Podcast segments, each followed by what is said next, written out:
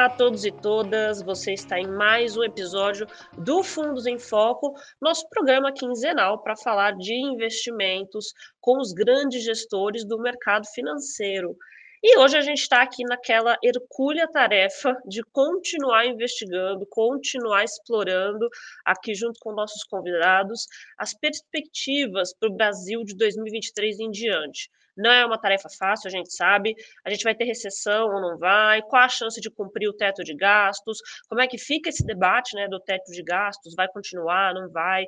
Como ficam os indicadores para cada cenário, né, os indicadores econômicos? Enfim, a gente tem aí uma grande tarefa de discutir esses assuntos, tentar aí dar para vocês alguns cenários. E para ajudar a construir aqui esse debate em torno dessas perguntas, e um bom debate que renda aí frutos é, e que possa te ajudar a tomar decisões de investimentos mais sólidas, né, mais bem preparadas, eu convidei o Gabriel Barros, que é sócio e economista-chefe da Rio Asset.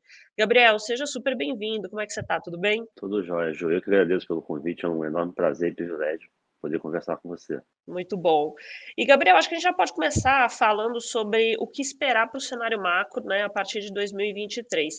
Será que vai ser tão ruim mesmo como os economistas apontam? Né? A gente tem aí algumas questões com menos compromisso fiscal do governo, inflação maior, juros altos para controlar essa inflação. A gente tem chances reais de corrigir o rumo ou, de fato, as, as perspectivas aí apontam para um cenário assim de tanta calamidade? Olha, ter chance tem dá para arrumar o fiscal, que eu gosto de resumir. Tem solução, mas o que a gente tem visto, pelo menos até agora, são reiteradas sinalizações de que a gente está indo pelo pior caminho, né? Então tem solução, mas infelizmente até o momento, pode ser que mude, mas até o momento o novo governo optou por um caminho é, que entrega um equilíbrio macroeconômico de pior qualidade, né? É, estão debatendo a PEC, a proposta inicial começou em mais de 200 bilhões, teve uma pequena redução né, do valor, mas se a gente for contemplar tudo, não só os 145 bi de elevação do pé direito do teto, que eu gosto de dizer, né, que o teto ele fica, fica mantido, mas com o valor alterado, né, elevado em 145 bi para 23 e 24, mas tem o que eu chamo de goteiras, que são algumas outras medidas que estão fora do teto, que fazem com que o tamanho da flexibilização fiscal como um todo seja maior do que os 145 que está explícito. Então, se a gente for botar na conta, a gente vai estar falando de alguma coisa em torno de 200 ainda. Vai dar 195 bi, pelas minhas contas. As goteiras são 50 bi. E na atual fase do ciclo econômico que a gente está, a economia está rodando em pleno emprego, né, Ju? A gente olha para o uhum. mercado de trabalho, a gente vê o mercado de trabalho em pleno emprego, o IBGE soltou os dados é, revisados do PIB, não só para 2021, mas também revisado do primeiro e segundo trimestre, né, o PIB do primeiro e segundo tri, também foram revisados para cima. E a economia está muito quente, está né, tá muito forte, a gente está rodando com a economia acima do potencial. E aí o ponto de partida faz muita diferença, porque quando você está com a economia rodando já no potencial, acima do potencial, como é o nosso caso, e você faz uma expansão fiscal extraordinária como essa que a gente está falando, o resultado desse equilíbrio é certamente mais inflação que vai demandar mais juros. Então, assim, é um quadro delicado mesmo. É, se a, a, gente insistir nesse caminho, a gente vai sair no, no final do dia com mais gasto, mais inflação, mais juros, e aí mais juros não só de curto prazo, né, mas um juro real, um juro de equilíbrio da economia maior. Então, assim, não é um equilíbrio bacana do ponto de vista econômico. É, então, tem, tem solução, mas as opções que estão sendo feitas até agora elas não têm sido boas, entregam um equilíbrio de pior qualidade. E acho que uma coisa importante que você mencionou é como é que funciona essa relação entre responsabilidade fiscal, né, é, juro, inflação, desemprego, é, o emprego, né, como é que é a situação disso para a economia. E aí, só para dar um passo atrás para as pessoas, né, é, por que, que o debate da, sobre cumprir é, o teto de gastos ele é tão relevante é, e tem ali uma importância tão significativa, né, do ponto de vista dos economistas? Porque se você tem uma expansão fiscal, né, ou tem um governo expansionista na frente fiscal, que é um governo que é é, tem mais gastos né, e transfere mais recursos diretamente para as pessoas, é, o que você, o que acontece ali é que você tem mais dinheiro circulando na economia e isso ajuda a fortalecer, a manter ali uma inflação mais em alta. Afinal de contas, você está garantindo ali que as pessoas mantenham o nível de consumo.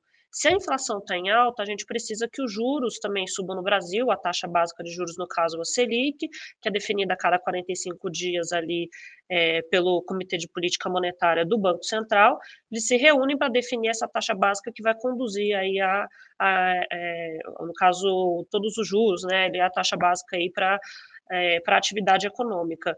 E quanto mais ele sobe, ele sobe justamente para tentar frear esse efeito é, de mais consumo das pessoas e de alguma maneira ali garantir que essa, esse freio aí do consumo segure a inflação, né, segure essa disparada, né, escalada da inflação, tá? Esse é o momento em que nós estamos, basicamente, aliás, mais para frente a gente vai falar, mas nem, nem, nem só o Brasil está nisso, né, não é apenas o Brasil que está nessa frente, a gente tem outros países passando por problemas parecidos, é, e aí você tem um ruído muito grande se você tiver do ponto de vista é, é, do, do Banco Central, né, fazendo ali esse movimento para tentar conter a inflação, sendo que o governo está sendo expansionista fiscalmente, essa conta que ela acaba não batendo. Correto, Barros? Está certo se a gente colocar desse jeito, Gabriel? Está certíssimo, está certíssimo. O Banco Central acaba pisando no freio, enquanto o Tesouro Nacional né, pisa no acelerador. Esse, esse, esse, essa ação descoordenada né, faz com que você tenha esse equilíbrio macro de pior qualidade. E aí, um ponto que você chamou a atenção, que eu acho que vale a pena a gente reforçar, Ju, que é o seguinte: não existe incompatibilidade entre responsabilidade fiscal e social. Pelo contrário, só dá para fazer política social bacana, efetiva, que dê resultado, se você tiver as contas minimamente organizadas. Então, não tem incompatibilidade entre a responsabilidade social e fiscal. Na verdade, a responsabilidade fiscal cria as condições para fazer uma política social melhor, mais efetiva. E do ponto de vista da PEC, a questão toda é que a PEC está exagerada. Né? Esse valor de, incluindo as goteiras, de quase 200 bi, é um valor exagerado. Se a gente fizesse uma PEC que atendesse efetivamente as, as demandas mais urgentes, a gente já está falando de alguma coisa em torno de 100 bilhões.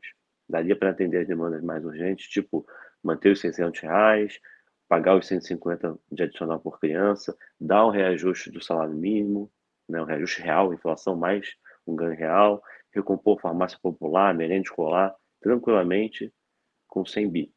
Então, o problema é que a PEC está muito exagerada em relação ao que seria necessário. Perfeito. E existe essa preocupação, né, é, justamente de você, como é que você vai conduzir essa parte fiscal, é, justamente porque se você tem uma expectativa de é, política expansionista, inflação subindo, subindo você ter ali, isso afetar de alguma maneira o desemprego, né, porque você tem que manter o juro alto, esse juro alto ele também vai ter um efeito direto ali sobre a extensão dessa economia passando por um desaquecimento. Porque se você demorar, né, ou se o Banco Central tiver ali dificuldade de fazer o controle da inflação, não tem jeito, ele vai ter que manter o juro mais alto por mais tempo. Juro mais alto por mais tempo, a gente está falando de uma economia desaquecida por mais tempo, né? Então você vai fazer com que a vida das pessoas passe mais tempo, mais tempo pior, afinal de contas você está tendo que apertar ali as condições econômicas para poder fazer esse controle da inflação. Então, quanto mais expansionista for ali, né, o governo do ponto de vista fiscal, pior será em relação a essa, essa parte de condução da política monetária, que vai ter efeito, vai desembocar no efeito ali é, para as pessoas como um todo, né? Então, acho que é só para deixar claro aqui para para as pessoas, né, como é que funciona aqui essa lógica, porque muita gente, né, não consegue associar ali ou compreender, pô, mas por que isso é tão importante? É por esses motivos, tá, gente? Discordemos ou não, ou mesmo que a gente queira pensar eventualmente em outras saídas, é esse aqui é o xadrez, esse é o jogo, é a maneira como a economia está construída, tá? Então, acho que é importante da gente deixar claro. E por falar em deixar claro as coisas, né, quando a gente fala em ciclo de quatro anos, né, Gabriel, assim, é muito difícil prever a direção da atividade econômica. A gente tem quatro anos, né? Pô, no Brasil a gente brinca que longo prazo é um mês, né? é, mas se a gente vai considerar a agenda macro, né, como ela está desenhada até agora, e também presumindo que a gente vai ter uma expansão fiscal, o que, que a gente pode enxergar em algumas variáveis como o PIB, assim? O que, que você tem de, de, de, cenário, assim, nas suas, nas suas simulações aí que você faz dentro da, da Rio todos os dias, né? E também um pouco do que aconteceria num cenário alternativo. A gente tem responsabilidade fiscal. Queria que você pudesse falar um pouquinho sobre isso. Então, esse ano, 2022, a gente vai crescer em torno de 3%. Né? A economia está muito forte, está rodando acima do potencial. Eu estimo que o potencial da economia brasileira seja de 1,5%. A gente consegue crescer sem gerar inflação 1,5% ao ano é baixo, infelizmente.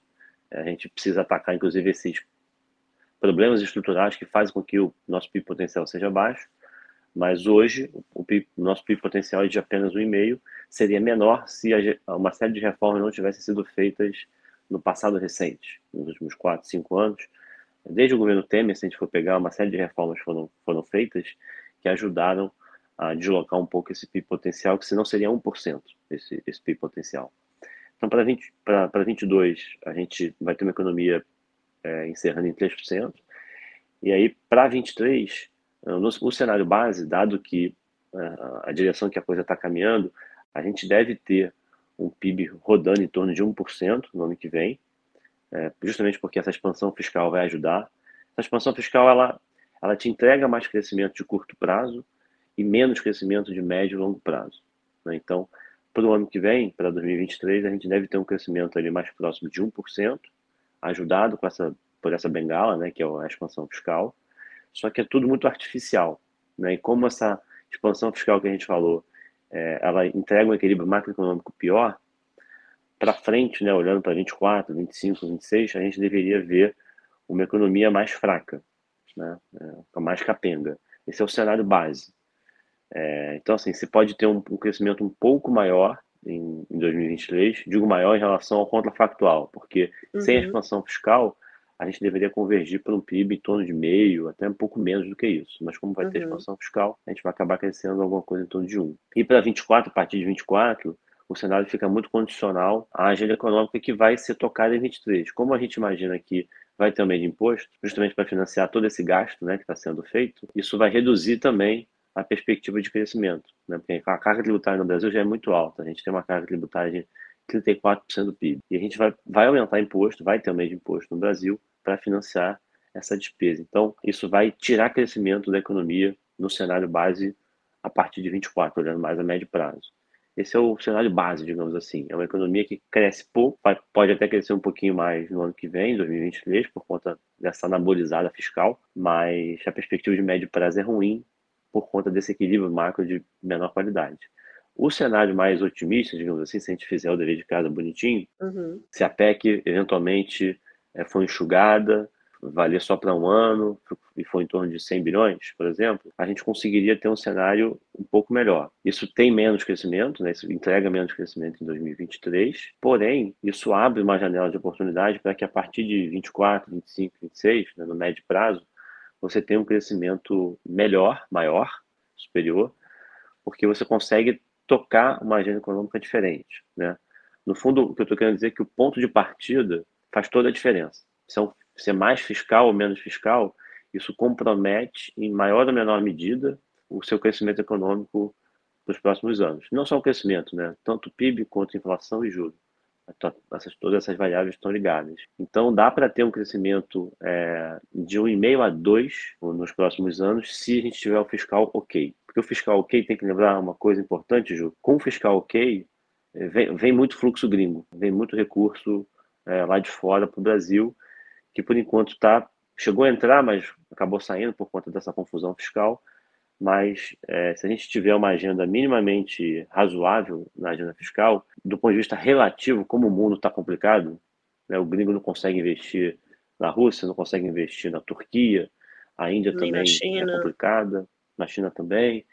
Então ele acaba tendo que, não é tendo que vir, mas sobram poucas opções, o Brasil fica no relativo, fica atrativo. Então a gente, se a gente fizer uma agenda fiscal ok, por conta desses vasos comunicantes que a gente falou, isso gera uma, uma oportunidade bacana para o Brasil. Então, o ponto de partida, ele faz toda a diferença. Perfeito. E aí, olhando um pouco para fora, a gente mencionou aqui, né, é, que realmente as condições do mundo estão mais difíceis, e aí a gente pode, de fato, olhar ali para os Estados Unidos e Europa, que estão passando por um período de inflação dura, que, inclusive, não é algo que eles estão acostumados, né, é algo que o brasileiro está acostumado, e que, diga-se de passagem, os gestores é, de fundos aqui no Brasil foram muito melhores, né, em termos de, é, de ter sucesso ali na hora de operar abertura, fechamento de curva de juros. Lá fora, né, são os nossos fundos aqui, os nossos hedge funds locais, que são esses fundos aí multimercados, né, que operam várias classes de ativos, foram eles que conseguiram operar aí é, é, melhor até do que fundos gringos, hedge funds globais, essa curva de juros, essa mudança na curva de juros, sobretudo nos Estados Unidos. Por quê? Porque aqui a gente está acostumado a, de fato, ter esses ciclos é, de, de, curva de juros, né, e ter uma movimentação bem abrupta, né, abertura no fechamento delas, porque afinal de contas a gente tem aí controle de inflação, historicamente é, grande para fazer, mas o fato é que Estados Unidos e Europa vêm passando por esse período aí de necessidade de subir os juros para controlar essa inflação, ao ponto aí de levar, a, inclusive, a uma recessão, né? Queria que você pudesse né, falar um pouco para a gente aqui, Gabriel, em relação a como que isso interfere no Brasil. Isso atinge a gente de alguma maneira? Atinge, vai atingir bastante forte, de, de forma bastante forte, porque não, a gente a expectativa é que exista não só uma recessão nos Estados Unidos, mas também na Europa, e de forma sincronizada, né? Eu acho que esse, o, a sincronia que é importante aí nesse caso. Como a gente vai ter uma desaceleração muito forte, dado, dado a contração monetária que está sendo feita nos Estados Unidos, Canadá, Inglaterra e na própria Europa, a gente vai ver um, uma desaceleração global sincronizada. Né? Existe até uma, uma expectativa de que a China reabra né, e de certa forma, compense um pouco dessa, dessa visão mais negativa para crescimento. Só que é, essa reabertura chinesa ela deve drivar o consumo mais de bens e serviços e menos da velha economia chinesa, né? que aí é mais intensiva em commodities, que aí poderia favorecer o Brasil. Então, mesmo com a reabertura da China, é, é difícil ver um fôlego muito grande é, de, de, preço de commodities, drivando né, e sustentando o preço de ativos e ajudando o Brasil, por exemplo, porque é uma reabertura é, que deve consumir mais, é, deve ajudar mais o setor de comércio e serviços. Então, assim, o efeito líquido disso é que essa desaceleração global sincronizada vai bater aqui. A gente, se não fosse essa expansão fiscal, teria uma desaceleração mais profunda, mas como vai ter uma expansão fiscal, é, ameniza né, essa, essa desaceleração, mas o fato é que a, a gente tem, no o ano que vem, o ano de 2023, ele é mais desafiador do ponto de vista de, de crescimento, e é justamente por isso que a gente deveria aproveitar esse cenário menos favorável. O cenário externo não vai nos ajudar no ano que vem. No fundo é isso. Esse menor crescimento global vai, vai desafiar a gente né, para fazer reformas mais estruturais. A gente deveria aproveitar essa janela mais complicada, que a gente não tem esse vento de cauda, empurrando o Brasil para frente, para tomar as decisões mais difíceis, mais importantes, justamente no primeiro ano de governo, né, que o governo tradicionalmente tem mais força, para aprovar as pautas mais complicadas. Então, assim, a gente vai ter um, um desafio de política econômica mesmo, de agenda econômica, para navegar nesse ambiente externo mais complicado, porque com a desaceleração global sincronizada, isso a gente vai perder crescimento econômico aqui e o juro lá fora vai ficar alto por, um, por mais tempo. Né? Então, isso também desafia o nosso Banco Central aqui a reduzir juros de forma antecipada. Vai, vai ser difícil o BC reduzir juros no primeiro semestre, como algumas pessoas imaginavam no começo. Esse cenário praticamente está ficando descartado. O Banco Central está empurrando, digamos assim, a expectativa de corte de juros para o segundo semestre, que é condicional ao fiscal. Né? Se o fiscal for muito ruim, pode, pode até ser que isso só venha em 2024. Então, essa desaceleração global junto com, com os nossos problemas locais, vão impor um desafio bastante grande. Se a gente errar muito na condição da política econômica, a gente pode colocar, sim, não é exagero de falar isso, a gente pode colocar a economia brasileira numa recessão já no ano que vem, se a nossa agenda for mal conduzida, justamente por conta desse cenário externo que você falou, que é bastante desafiador. Quando a gente fala de recessão, inclusive, Gabriel, queria poder dar uma color, né, trazer aqui um pouco mais de cor para quem está é, ouvindo a gente, é sobre qual é o tamanho dessa recessão, né? Por quê? Porque quando a gente fala recessão, é um nome que, considerando ali, sobretudo a crise de 2008, né, é, você teve impactos, teve efeitos tão severos que, de fato, quando as pessoas escutam essa palavra, soa como se a gente estivesse falando de é, é, um congelamento, enfim, um desaquecimento da economia muito severo e um impacto econômico aí para trabalhadores, enfim, para toda a cadeia de consumo, um impacto muito, muito severo. De que tamanho a gente está falando aqui quando a gente está mencionando recessão no Brasil, nos Estados Unidos, na Europa? É algo como mais próximo aí de 2008, em que você teve quedas aí de 4% da economia no ano, né, é, do PIB, ou a gente está falando de alguma coisa mais perto de 1, mais perto de 2? Qual que é a dimensão dimensão que, é, dessas, dessa recessão aí aqui para nós e para outros locais? Pô, é uma pergunta difícil de responder, mas eu diria que assim, em termos de magnitude, a gente está falando mais de uma queda de em torno de 1% do que de 4%, sim. Até porque, assim, na, na economia americana, uma coisa que ajuda a amenizar o tamanho da recessão é que o balanço das empresas e das famílias está saudável. Então, diferente lá da crise de 2008 nos Estados Unidos, em que, por exemplo, as famílias americanas tinham muita dívida imobiliária, né, hipotecária, de hipoteca, com juro pós-fixado, tipo a, a, Selic deles. Uhum. E aí, uhum. quando o Banco Central subia juros, o pessoal sofria muito, né? o, o, o custo do financiamento aumentava radicalmente. Depois da crise de 2008, do subprime, mudou bastante a composição dos financiamentos habitacionais nos Estados Unidos. Então, tem muito financiamento com taxa pré-fixada. E taxa pré que foi feita lá atrás, quando a taxa estava baixinha, antes do, do Fed subir juros. E ainda tiveram cheques né, que o governo federal é, transferiu para as famílias americanas. Então, o balanço das famílias é, ele está mais saudável e isso gera um certo conforto de que a recessão americana não vai ser tão profunda assim. E aí, trazendo isso para o Brasil, isso acaba produzindo também uma recessão menos severa no Brasil nesse cenário. Então, eu diria que em termos de magnitude, a gente está falando de alguma coisa em torno de 1%. Só que como aqui no Brasil a gente tem esse, esse impulso né, do fiscal, as coisas liquidamente acabam, digamos, se compensando. E também tem muita coisa contratada de investimento que foi feito nos anos anteriores. Vamos lembrar, tem uma coisa importante, Ju, que a gente não pode deixar de falar, que é a agenda de concessões que foram feitas nos últimos anos. A gente tem investimentos contratados pela economia brasileira é, para os próximos anos. Isso também acaba, digamos assim, amortecendo um pouco dessa piora econômica é, global que bate aqui no Brasil, porque a gente tem, por exemplo, saneamento básico, né? Foi aprovado o marco legal de saneamento, a gente teve a privatização de uma série de empresas é, estatais da área de saneamento, e a condição para isso ter acontecido ah, foi as empresas investirem ano após ano, né? E como é um setor é, que gera bastante emprego, isso acaba também é, quando a gente vai, quando a gente considera todas essas essas concessões que foram feitas, esses investimentos que já estão contratados, isso também acaba ajudando para que essa desaceleração no Brasil não seja tão dramática assim. Então, acho que em termos de, de magnitude, né, de calibragem, a gente deveria ver algo modesto. Gabriel, queria te agradecer imensamente pelo tempo, por topar vir aqui no nosso espaço, falar um pouquinho sobre economia e sobre futuro aqui com a gente. E eu espero também que a gente possa se falar em breve. Muito obrigada mesmo. Eu que agradeço, Ju. Sempre um prazer. Até a próxima. E eu quero agradecer a você aí do outro lado que ficou conosco, tá? Lembre-se que o nosso encontro é sempre quinzenal. Então, logo eu tô aqui de volta para a gente continuar conversando sobre investimentos. Um abraço e até lá.